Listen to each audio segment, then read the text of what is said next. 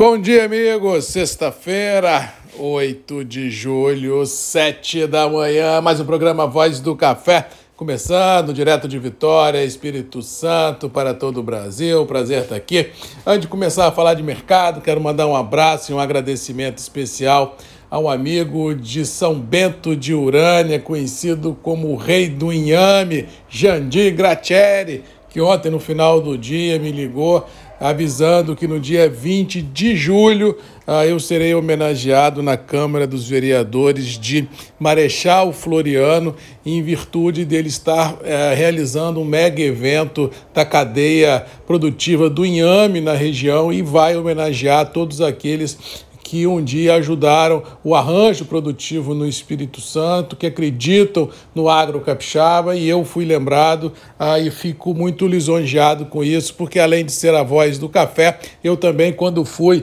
subsecretário de Estado da Agricultura aqui no Espírito Santo, há três anos atrás, eu prestigiei quase todos os arranjos produtivos existentes no estado, com agricultura familiar, ao agronegócio, a piscicultura, a pesca artesanal, a região a do inhame, a fruticultura, a civicultura. Realmente a gente fez um trabalho muito bacana, fizemos muitos amigos dos 78 municípios do Espírito Santo. Como já disse aqui algumas vezes, rodei 150 mil quilômetros em dois anos, conhecendo a realidade do Espírito Santo, em cada grotão, em cada vila, em cada município, tem um pedacinho do Marcos Magalhães e agora ser lembrado numa homenagem lá em Marechal Floriano no dia 20, realmente é de encher o peito de orgulho, sensação do dever cumprido, por um arranjo produtivo que não é o cafeeiro, que é do inhame, ou seja, você vê como o MM, como que o Marcos Magalhães fez história nesse Espírito Santo, como ele mudou a vida das pessoas, como ele impactou o agro capixaba. Fico muito feliz que isso tenha acontecido e agradeço de coração ao amigo Jandir Gratieri, dessa, dessa lembrança da homenagem àquele que fez muito, não só pelo Inhame, mas por todo o agro capixaba. Dia 20 de julho, com certeza estarei aí às 18 horas na Câmara Municipal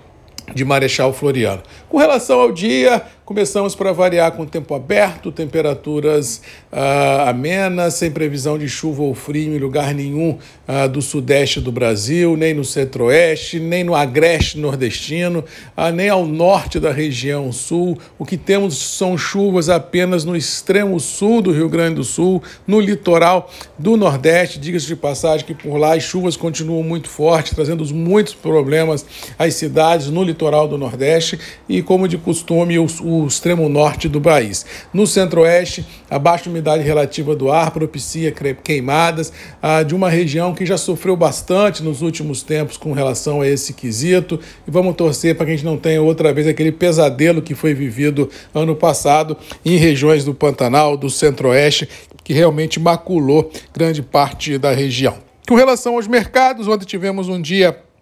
um pouco mais tranquilo em função de declarações de autoridades monetárias americanas de que na próxima reunião do Fed, do Federal Reserve, as taxas de juros não deverão subir com tanta força como muitos estavam esperando, e isso deu um ar mais leve aos mercados e o campo positivo prevaleceu tanto nas commodities agrícolas, metálicas e acionárias. Até o dólar uh, caiu um pouquinho no Brasil, que tinham trabalhado aí a 5,44, 5,45, veio trabalhar a 5,34, 5,35 e o petróleo também, que tinha vindo trabalhar abaixo uh, dos 100 dólares o barril, voltou ontem aí a 104, 105 dólares por, bar, por, pelo barril, é, diminuindo um pouco o medo da recessão, mesmo porque agora alguns economistas estão tentando entender se o anseio deles é de uma recessão forte ou de uma de um crescimento não robusto, ou seja, é mais uma questão aí de interpretação para ver como que vai girar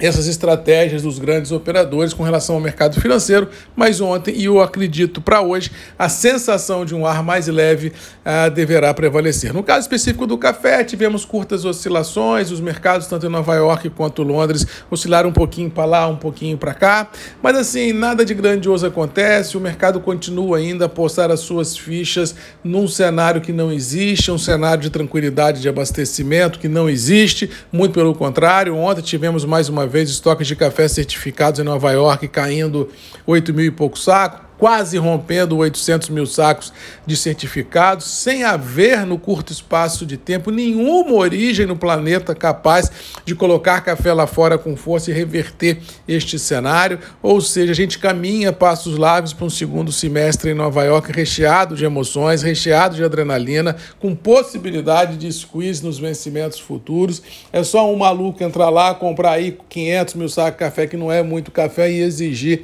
ah, como diz o outro, o café em troca, ou seja, vai ser um salve-se quem puder, e aí é, quem tiver vendido na bolsa pode se machucar. Cuidado e atenção, porque emoções não faltarão. Preços internos do café continuam firmes em reais, em algumas qualidades até subindo um pouquinho, em função de demandas que precisam ser equacionadas no curto prazo, e assim temos um cenário interno de fraca liquidez, preços firmes, ansiedade no limite e todo mundo se testando para ver até onde vai